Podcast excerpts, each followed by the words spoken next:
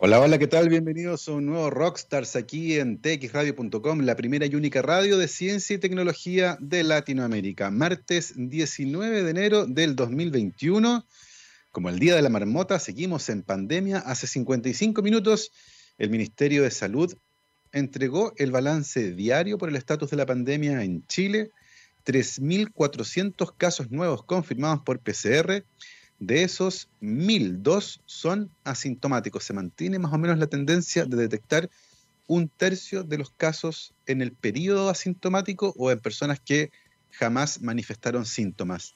El día de hoy también se informa del fallecimiento de otras 26 personas producto de este virus en nuestro país, llevando el total de víctimas fatales en su cifra oficial a 17.573 sin embargo, ustedes saben que si se consideran los casos sospechosos también, esa cifra se empina por sobre los 22.000.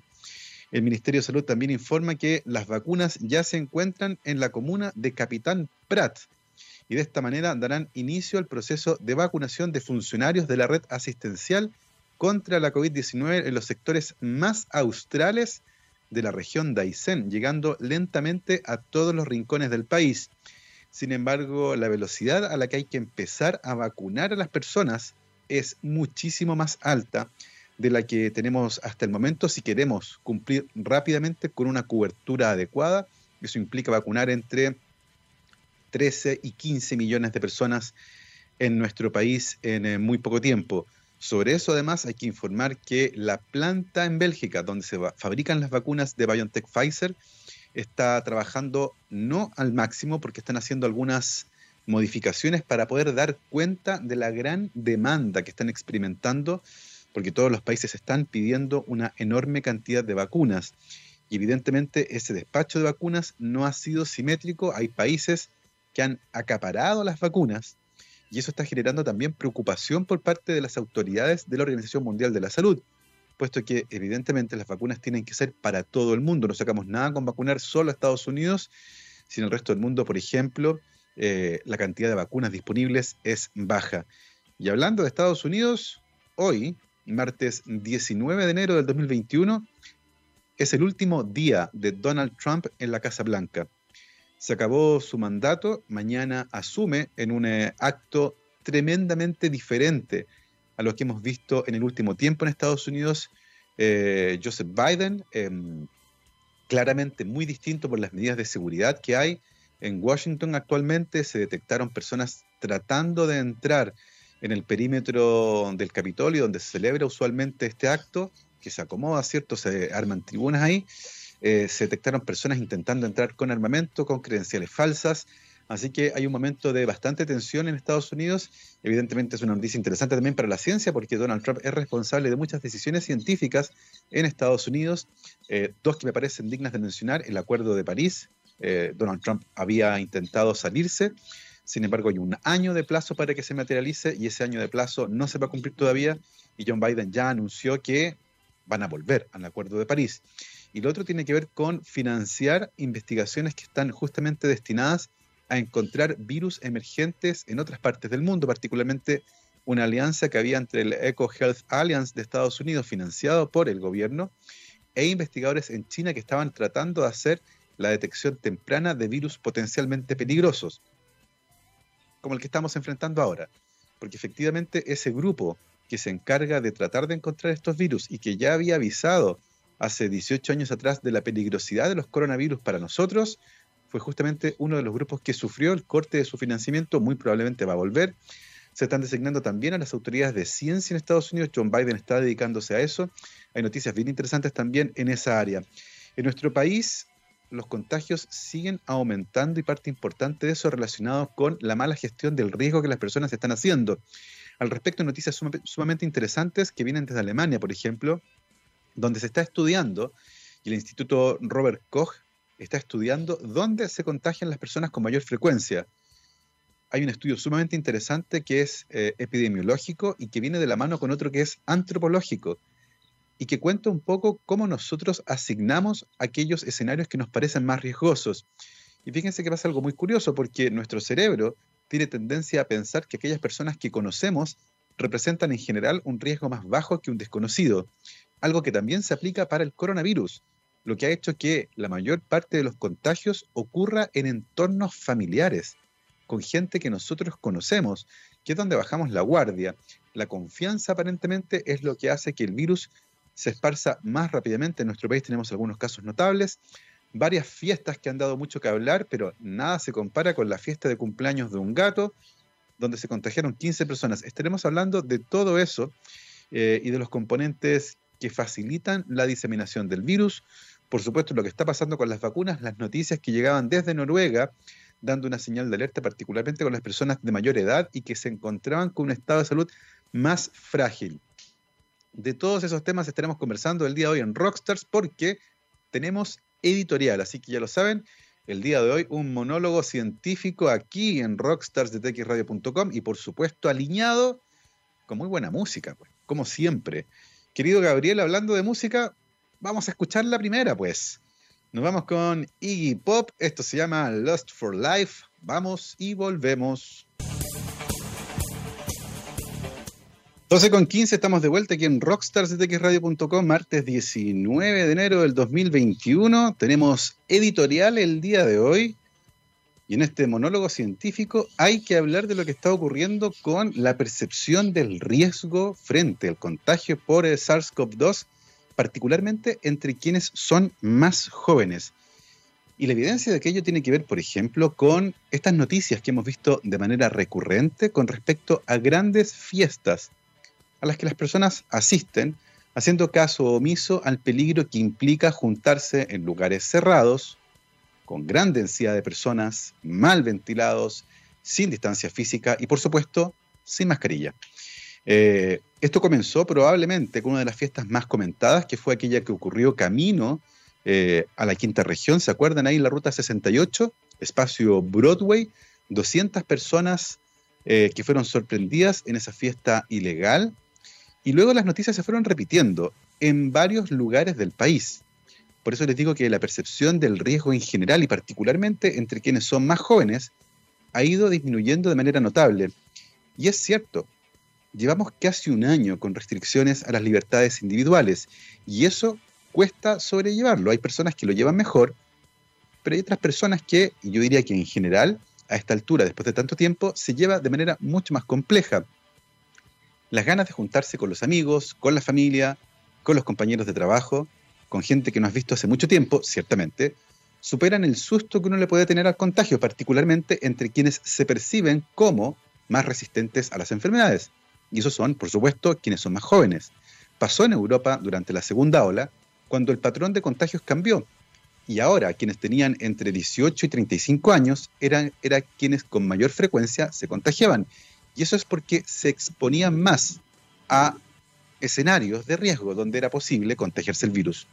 En nuestro país algo similar ha ocurrido. Una, una de las últimas fiestas que vimos fue una que ocurrió en el balneario de Cachagua, es una noticia que se conoció el día de ayer, donde fueron detenidos 20 jóvenes y además Francisco Álvarez, quien es el Ceremi de Salud de la región de Valparaíso, advirtió que se presentará un sumario sanitario y se pedirán las máximas sanciones a quienes estén involucrados. Y ciertamente se trata de conductas que dependen de la responsabilidad individual.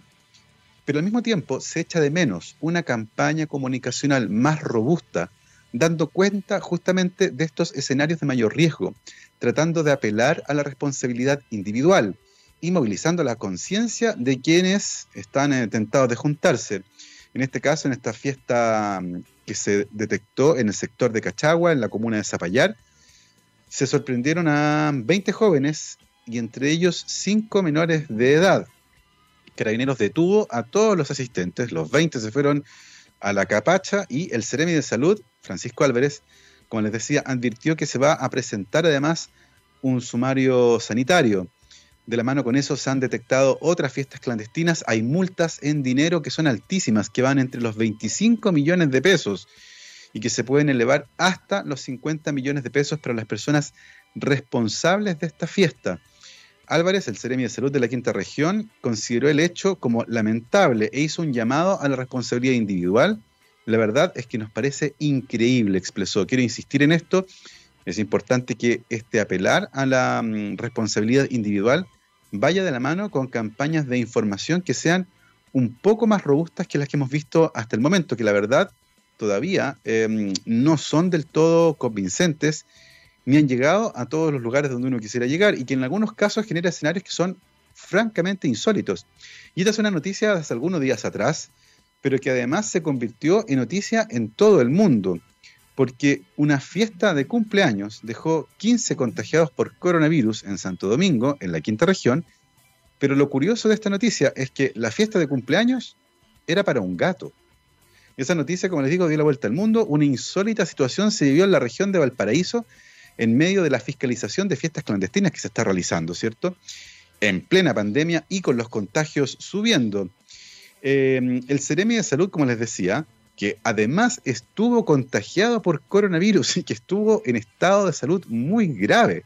es una persona que está recuperada de una infección por coronavirus, reveló que la celebración del cumpleaños de un gato en el balneario de Santo Domingo, en la quinta región, dejó a 15 personas contagiadas. Es increíble, dijo, pero un grupo de personas lo estaba celebrando el cumpleaños a un gato y en esa fiesta terminaron con 15 contagios. Es una situación francamente insólita, la que se suma a otras que han ocurrido, que son también bastante insólitas y que muestran cómo el comportamiento individual eh, ha mm, de alguna forma dificultado la labor de los servicios de salud. Por ejemplo, se han vivido otras situaciones también insólitas cuando se ha fiscalizado, por ejemplo, a grupos de personas que se desplazan, como por ejemplo un menor de tres años con permiso colectivo de trabajo, grupos familiares que tienen todos hora al mismo médico a la misma hora, o el reciente descubrimiento de una familia completa que se trasladaba oculta en un camión para ingresar a la región de Valparaíso. Todas esas personas, evidentemente, infringiendo las medidas de control, tratando de evitar que las personas se desplacen. ¿Qué tantas ganas puedes tener de juntarte en una fiesta o de ir a la playa como para poner en riesgo tu salud y la de tu familia? Esa es la pregunta que tenemos que hacernos. Insisto, a nadie le gusta estar encerrado. Bueno, a algunos sí, a mí me encanta. ¿ya? Yo soy medio ermitaño, yo sería feliz cuidador de un faro, pero entiendo que la mayor parte de las personas no. Les gusta salir, les gusta juntarse, les gusta ir a fiestas, pero llega un momento en que hay que preguntarse cuál es el costo de ir a esa fiesta, costo que eventualmente no van a pagar ustedes, va a pagar otra persona que tal vez tiene un estado de salud un poco más deteriorado y que si se contagia y enferma, se puede morir. Por eso las pandemias tienen un componente social que es muy relevante y que tiene que ver con cómo a nosotros, a cada uno, nos importa el bien colectivo, que es algo que ciertamente en una sociedad profundamente individualista como la nuestra pierde sentido y valor. A muchos solo les importa lo que está a un metro de su ombligo. Y esa es una realidad social, porque nuestra sociedad es así. La cultura del yo, de lo que yo quiero hacer y de mi opinión, termina siendo mucho más relevante que cuestionarse cómo mis acciones impactan a otros. Y cuando una sociedad como la nuestra vive una pandemia que tiene un componente social importante, uno se encuentra con este tipo de conductas que lamentablemente terminan afectando a quienes están más expuestos. Las situaciones insólitas se extienden incluso al ámbito sentimental, porque nos contaba el Ceremi que durante estas fiscalizaciones y cuando se ha hecho la trazabilidad han descubierto que hay personas que se han juntado con otras personas en citas románticas y esas otras personas no son sus parejas. En el fondo han descubierto infidelidades cuando hacen la trazabilidad de los contactos cercanos cercanos, cercanos, en este caso. Eh, decía el Ceremi, aparece una persona contagiada y en la trazabilidad de los contactos estrechos te vas dando cuenta que no solo estuvo con su señora o con su marido, sino que también con él patas negras, como se conoce popularmente en nuestro país. Así que ya lo saben, pórtense bien en el amplio sentido de la palabra. Y yo quiero insistir con esto. Ha pasado casi un año. Eh, nosotros en la radio comenzamos a trabajar desde casa el lunes 16 de marzo. Vamos derecho a cumplir un año trabajando en este formato. No podemos salir. Yo he visto muy poco a mi familia durante este año completo. A mis amigos no los he visto. Eh, he limitado mis contactos a lo estrictamente necesario porque entiendo, entiendo que es justamente en esos escenarios de confianza donde ocurren los contagios. Y esa ahora la otra información que les quería entregar, que me parece también eh, sumamente interesante y que tiene que ver con dónde y cómo nos contagiamos. Este es un estudio que yo todavía no he visto en Chile, pero sí hay datos del Instituto Robert Koch de Alemania. Eh, el Instituto Robert Koch, alemán como el científico, ¿cierto?, estudia enfermedades infecciosas. Y en el mes de octubre del año pasado, hace pocos meses, apareció un estudio donde se analizaba dónde los alemanes se contagiaban de coronavirus de mayor, con mayor frecuencia. Y en los tres o cuatro primeros lugares estaban todos entornos que tenían que ver con la vida familiar. Y eso es súper importante, porque muestra que las personas en otros contextos, por ejemplo, en el transporte público o en el trabajo, se cuidan más. Y las medidas de distanciamiento físico y uso de mascarilla se relajan justamente en ambientes familiares. Y es muy interesante porque de la mano con eso, acaba de aparecer hace pocos días atrás un estudio de un grupo de antropólogos que ha evaluado las actitudes de las personas con respecto al virus y cómo esas actitudes con respecto al virus se replican en sus actitudes con respecto a las personas. Y es un estudio bien fascinante porque el virus es percibido como un enemigo maligno y desconocido. Y de la mano con eso, quienes nos pueden contagiar el virus son los extraños, muchas veces los extranjeros, pero también las personas que no forman parte de nuestro círculo cercano.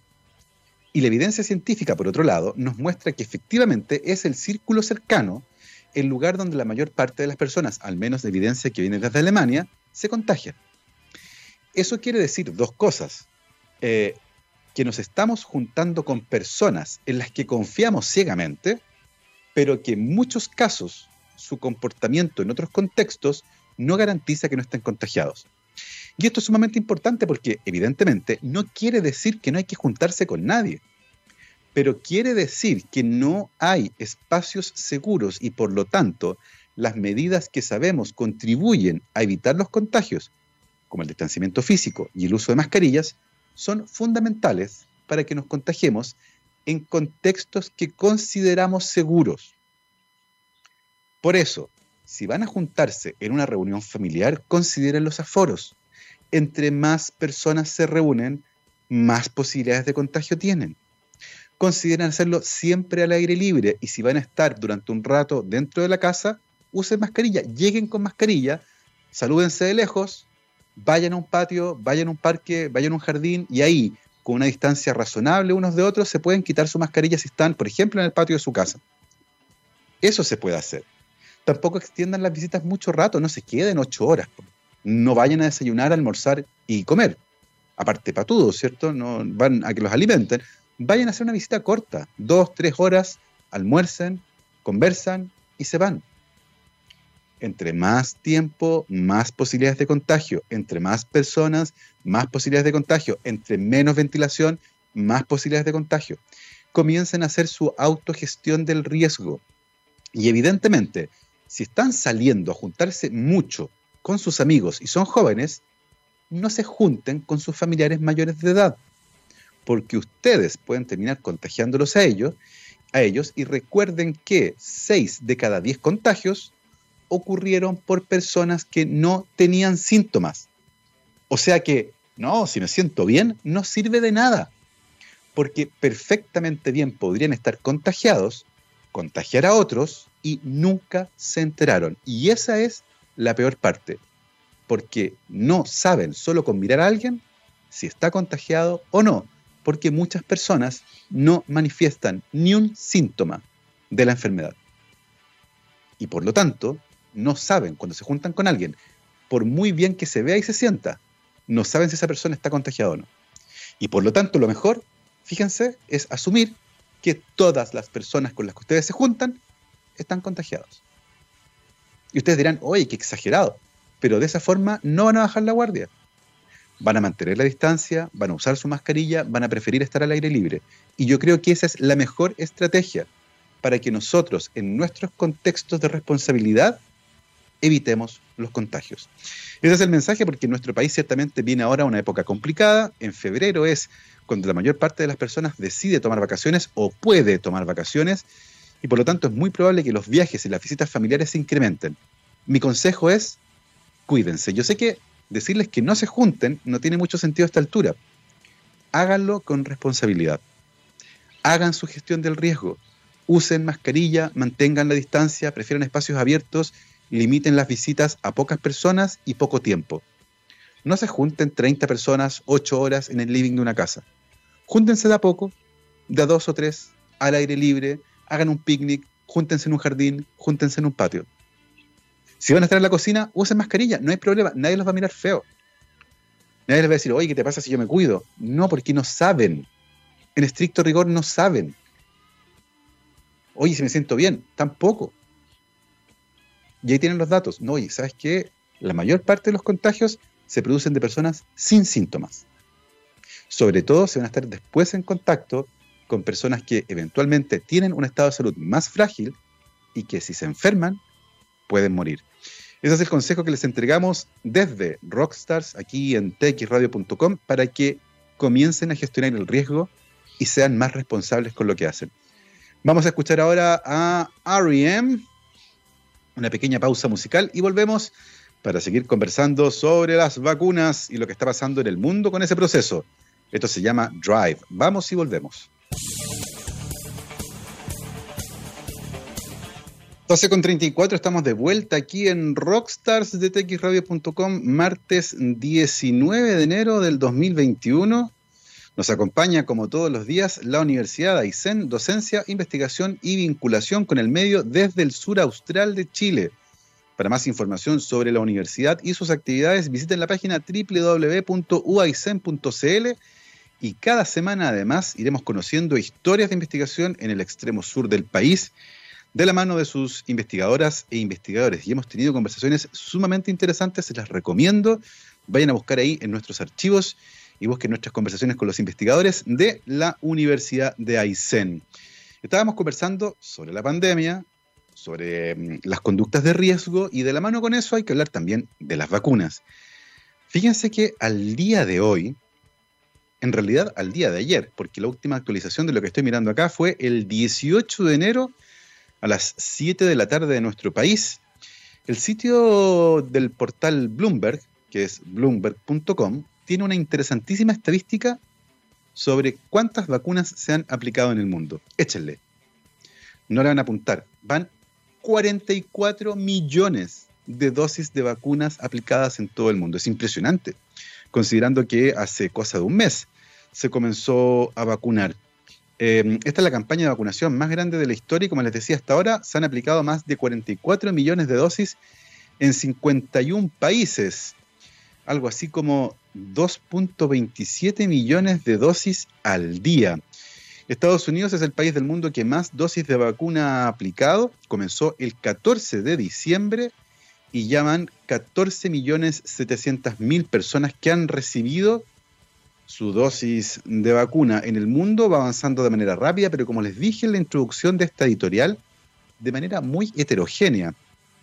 Eh, en Estados Unidos, por ejemplo, incluso cuando uno mira los, los números, uno puede ver que hay diferencias muy importantes entre los estados. Por ejemplo, en California se ha vacunado 1.300.000 personas, mientras que en Maryland solo 255.000. Evidentemente eso también tiene una relación con el número de habitantes que hay en cada estado. Eh, también en el mundo es posible ver grandes diferencias. Hay países que han tenido una campaña de vacunación notable, como es el caso de Israel, que está llegando a aplicar casi 30 dosis de vacunas cada 100 personas, de hecho 27. Están llegando el 27% de la población, lo que es impresionante. y vamos a conversar sobre esos números al final. Muy por detrás siguen otros países como Bahrein, el Reino Unido, Estados Unidos eh, y evidentemente la Unión Europea. China también, un número interesante, 10 millones de dosis de vacuna aplicadas hasta el día de ayer. En la Unión Europea eran 5 millones 700 y en el Reino Unido 4 millones y media. En Israel, que tiene una población bastante pequeña, 2 millones 580 mil, pero como les decía, es un porcentaje tremendamente alto de la población. Así que hay ahí un experimento social muy interesante para mirar porque nos va a permitir evaluar en qué momento de la campaña de vacunación se comienzan a ver efectos con respecto a la transmisión del virus. Y eso es ciertamente sumamente interesante.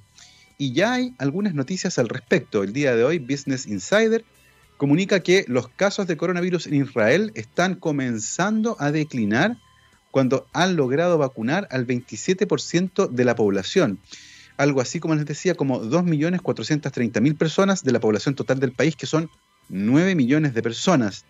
es tremendamente interesante, como les decía, en términos de porcentaje de la población. Israel es el país que lidera esta campaña. Em, y lo interesante es que ya se está empezando a ver un efecto a nivel de la transmisión comunitaria del virus a partir de este nivel de protección, lo que son datos tremendamente alentadores porque en los ensayos clínicos no es posible ver este tipo de respuesta. Uno sencillamente ve protección en un grupo de personas que se asume son homogéneos en su comportamiento y en su exposición al virus.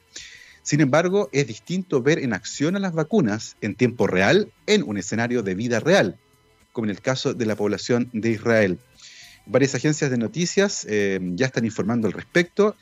Eh, en Israel están compartiendo, de hecho, estos datos. están vacunando con la vacuna de Pfizer BioNTech, que es la vacuna que inicialmente se comenzó a utilizar en nuestro país. Recuerden que el miércoles 16 de diciembre se realizó en el Instituto de Salud Pública una reunión que fue una reunión abierta, transmitida vía streaming a cualquiera que quisiera conectarse, en la que se hizo la evaluación de los antecedentes científicos de esta vacuna y se determinó su utilización de emergencia, algo que está determinado en el artículo 39 del Código Sanitario, porque estamos claramente en una emergencia sanitaria, es una pandemia. Eh, la vacuna sigue en paralelo su registro sanitario, que es el proceso regular que todos los productos farmacéuticos que se van a utilizar en nuestro país debe seguir, que es un acto administrativo que toma su tiempo, lo realiza el ICP, pero en este caso, debido a la contingencia, un eh, panel de expertos externo evaluó la evidencia y dictaminó o votó favorablemente, el ISP es el que dictamina, el panel de expertos es el que vota, el panel de expertos votó a favor de la autorización del uso de emergencia de esta vacuna, algo que el ISP tomó y finalmente logramos comenzar a vacunar en nuestro país. Esa es la vacuna que se está usando también en Israel como les cuento, las noticias que llegan son bastante interesantes. 27% de la población ya ha sido inmunizada en ese país y aparentemente ya se están viendo efectos en la transmisión del virus, lo que ciertamente son noticias muy alentadoras, particularmente cuando uno toma en cuenta otras noticias que tal vez no son tan alentadoras y que evidentemente también tenemos que discutir, y que son las que se relacionan, por ejemplo, con las variantes del virus que para muchas personas ha resultado tremendamente confuso porque se habla de mutante, de variante, de cepa, y a esta altura uno no entiende muy bien de qué demonios estamos hablando. Todos los virus, eh, y eso es algo muy interesante de su genoma, tienen una altísima capacidad de mutar. Eh, usualmente esas mutaciones implican cambios en el código en el que está escrito su genoma, ya sea DNA o RNA, ADN o ARN en castellano, ¿cierto? Y consiste básicamente en una modificación de una base, una letra de esa información. Es como que tuvieron un texto y lo están copiando, están escribiendo rápido y cometen una falla ortográfica. Pero no tienen un corrector y la falla queda ahí. A veces esa falla puede cambiar el sentido de lo que están escribiendo y así, por ejemplo, hay mutaciones que alteran la estructura de algunas proteínas del virus. Hay otras mutaciones que no hacen nada, sencillamente es un cambio, pero la proteína se mantiene tal cual son justamente los cambios que alteran a las proteínas del virus las que son interesantes, porque esos cambios en las proteínas, que derivan de mutaciones que los virus tienen frecuentemente, pueden cambiar también el comportamiento del virus y pueden hacer que un virus, por ejemplo, entre con menos frecuencia a una célula. Ese virus que entra con menos frecuencia una célula va a ser menos infeccioso y eventualmente va a tener menos oportunidades de copiarse a sí mismo y por lo tanto, en términos del virus, es una mutación mala para el virus. No se puede copiar, que es lo que el virus hace. Y por lo tanto, muy probablemente en el tiempo esa mutación va a desaparecer sola. Pero pueden existir otras mutaciones que alteren el funcionamiento de alguna proteína del virus que le permita, por ejemplo, esparcirse más rápido, porque infecta con mayor velocidad a las personas, porque tal vez una proteína tiene mayor afinidad por otra y eso le permite al virus entrar más rápido en nuestras células. Y eso es algo que también puede ocurrir, pero hay que demostrarlo en el laboratorio. Cuando una mutación aparece en un virus y ese virus se disemina por un lugar, se habla de variantes y las variantes aparecen a cada rato y pueden ser más o menos prevalentes, es decir, ser más o menos frecuentes en un lugar dependiendo de cómo aparecen. Sin embargo, hay veces en que estas variantes tienen características distintivas que la hacen comportarse de manera diferente al virus original. Y cuando esas características se confirman en el laboratorio y efectivamente demostramos que esa variante ahora funciona de una manera diferente, que cambia, por ejemplo, la virulencia o la infectividad del virus, es decir, el tipo de enfermedad que puede producir, si es una enfermedad más grave, por ejemplo, o qué tan fácilmente se puede contagiar, ahí comenzamos recién a hablar de cepa nueva. Por ahora vamos a referirnos a todas como variantes. Las más eh, estudiadas y comentadas son la B117, la famosa variante del Reino Unido, la N501Y, la E484K, que son variantes que se refieren a los cambios en los aminoácidos que, han ocurrido en cierta posición en una proteína en particular, que, que, la spike, que es la más importante por dos razones. Tiene una función biológica importante para el virus porque es la proteína que le permite entrar a nuestras células y además es la proteína que estamos utilizando para fabricar las vacunas. Nuestro sistema inmune está aprendiendo a reconocer esa proteína como el agente extraño. Y por lo tanto hay que estar atento porque si esa proteína cambia mucho, si se pone un bigote o lentes, el sistema inmune ya no la va a reconocer. Eso todavía es poco probable que ocurra en el corto tiempo, pero en el largo tiempo es algo que perfectamente bien podría ocurrir. Por eso esta relación entre las vacunas y las variantes. Hay varias cosas interesantes también que tienen que ver con cómo se genera una variante. Porque yo les decía que todos los virus mutan. Sin embargo, hay algunos escenarios que pueden hacer más posible que un virus mute y que aparezca eventualmente una variante nueva. La historia de la variante del Reino Unido, que es la primera relevante que conocimos todos, parece ser una de las más fascinantes. Fíjense que esta variante fue detectada inicialmente en el mes de diciembre en el Reino Unido. Pero para poder detectar una variante no basta con hacer un PCR. El PCR te dice sí o no, hay virus. Para poder determinar la secuencia genética de ese virus hay que secuenciarlo, que es un proceso distinto, más lento y un poco más caro. Y por lo tanto no se secuencian todos los casos de coronavirus que hemos detectado en el país se detectan algunos y esos se toman para secuenciar, eso es hacer vigilancia virológica. Uno está vigilando qué genomas circulan. Y en ese proceso aleatorio se descubrió en diciembre, a partir de la secuenciación de una muestra, una variante nueva. Lo interesante es que esa muestra había sido tomada originalmente en el mes de septiembre. O sea que esa variante llevaba al menos un par de meses circulando antes de que fuera detectada por las autoridades de salud del Reino Unido. Y lo otro interesante tiene que ver con la persona en la que esa variante se detectó originalmente. Es sumamente interesante esto. Fíjense que eh, la mayor parte de las personas que tienen un caso agudo de coronavirus se infecta, el virus se replica, el sistema inmune reacciona, neutraliza el virus y el virus desaparece. Es decir, el virus está dando vuelta por un cuerpo poco tiempo y por lo tanto tiene pocas oportunidades de acumular mutaciones antes de desaparecer por completo. Sin embargo, investigadores del Reino Unido creen que la variante del Reino Unido, la que se llama B.1.1.7, vino de una persona que estaba inmunocomprometida y que por lo tanto tuvo un extraño caso crónico de la enfermedad. Es decir, el virus estuvo en su cuerpo muchísimo tiempo y eso le dio oportunidad al virus de ir acumulando ciertas mutaciones que fueron seleccionadas dentro del mismo cuerpo de esta persona que tuvo un caso crónico de coronavirus, un caso de largo plazo, eh, que son casos todavía bastante raros. Y eso eventualmente le pudo haber servido al virus como una suerte de incubadora para generar ensayo-error, ciertas variantes del virus que se acomodaban mejor. Y finalmente este caso crónico, poco frecuente, contribuyó de manera notable a la generación de esta variante, que es la variante del Reino Unido, que eventualmente, algo que todavía está en investigación, podría tener algunas características distintivas como ser más contagioso. Eso todavía no está del todo claro. Hay buena evidencia, pero todavía no está del todo claro. Por eso todavía no se habla de cepa. Aún se habla de variante. Eh, sin embargo, eso no quita que en el futuro sí se convierta en una cepa cuando se confirme que tiene algunas características distintivas con respecto a otros coronavirus que están circulando. Así que ahí tienen un caso de una variante que eventualmente se podría convertir en una cepa. Así que estamos atentísimos a lo que está ocurriendo en el mundo con respecto a las vacunas y por supuesto con respecto a las variantes del virus. Vamos a hacer la última pausa musical y vamos a volver Cerrando con un tema que también tiene que ver con las vacunas, con un caso muy comentado en Noruega. Muchas personas me están preguntando porque la noticia decía que algunas personas habían muerto varios días después de aplicarse la vacuna, se estaba estudiando qué relación podría tener. Vamos a conversar también respecto de eso, porque ayer la Autoridad Sanitaria de Noruega entregó un informe con respecto a ese caso que revisaremos después de esta pausa musical. Vamos a ir a escuchar a Tom Petty and the Heartbreakers. Esto se llama Free Falling, voy y vuelvo.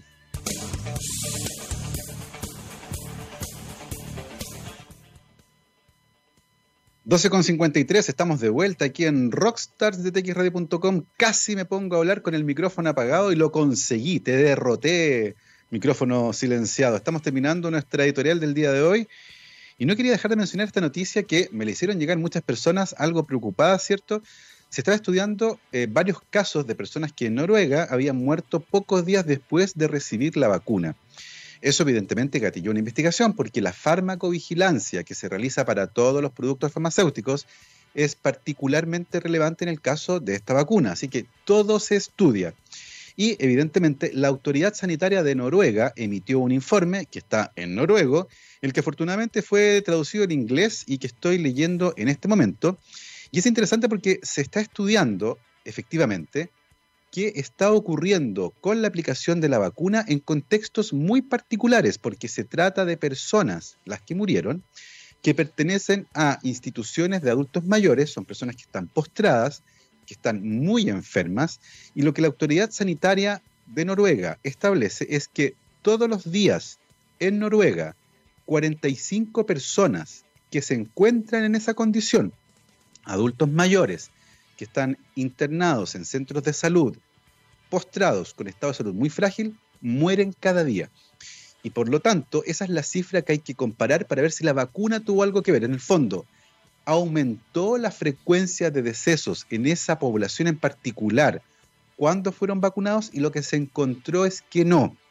Es decir, si uno compara la tasa de mortalidad de ese grupo de personas en particular, que fue donde se detectó esto, entonces, ojo con eso, son personas que murieron y que habían sido vacunadas en los días anteriores.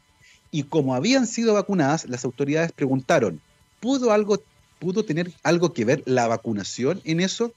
lo que se hizo entonces fue mirar la frecuencia de ese evento, es decir, que personas que están en esa condición mueran en cualquier momento sin recibir la vacuna. Y lo compararon con lo que ocurrió con las personas que recibieron la vacuna. Y la frecuencia de mortalidad de esas personas en particular, que les recuerdo, personas postradas, muy enfermas, no cambió. Ese es el informe que emitió el día de ayer la Autoridad Sanitaria de Noruega y a pesar de que no encontraron un impacto en la frecuencia de mortalidad, es decir, no hay un exceso de muertes en esas personas en particular después de la vacunación, de todas maneras recomiendan que se analice bien si vale la pena vacunar a esas personas. Es decir, personas de edad avanzada, muchas enfermedades que se encuentran postradas porque el beneficio de esas personas con la vacunación, considerando que no están expuestos eh, de manera importante al virus, podría ser muy bajo con respecto a los potenciales impactos en la salud de esas personas, porque en esas personas, efectivamente, efectos secundarios adversos que para nosotros pueden ser fáciles de llevar, como dolor de cabeza, fiebre o diarrea, para ellos podrían ciertamente resultar en complicaciones para su estado de salud.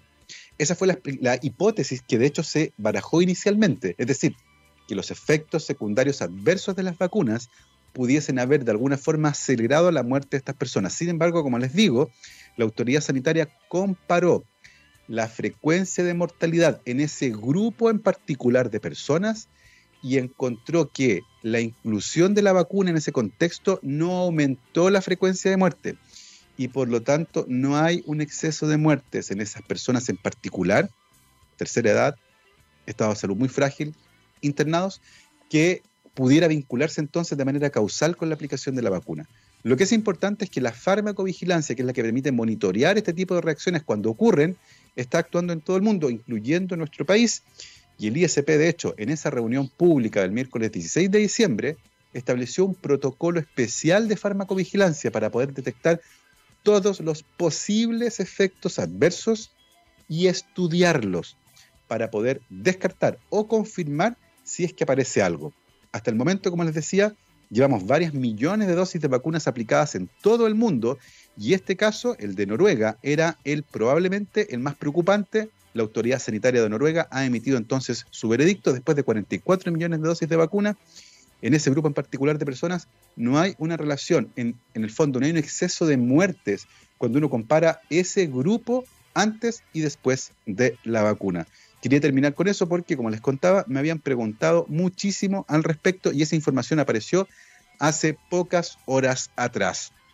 Hemos llegado al final de nuestra editorial de Rockstars del día de hoy. Querido Gabriel, un abrazo, como siempre, gracias por la música, gracias a todos ustedes que nos están escuchando, nos vamos, como siempre, los dejo en muy buenas manos con el especial All You Need Is Rock de txradio.com, científicamente rockera el día de hoy, con The Velvet Underground. Y comenzamos con I'm Waiting for the Man. Que esté muy bien. Hasta mañana. Chao, chao.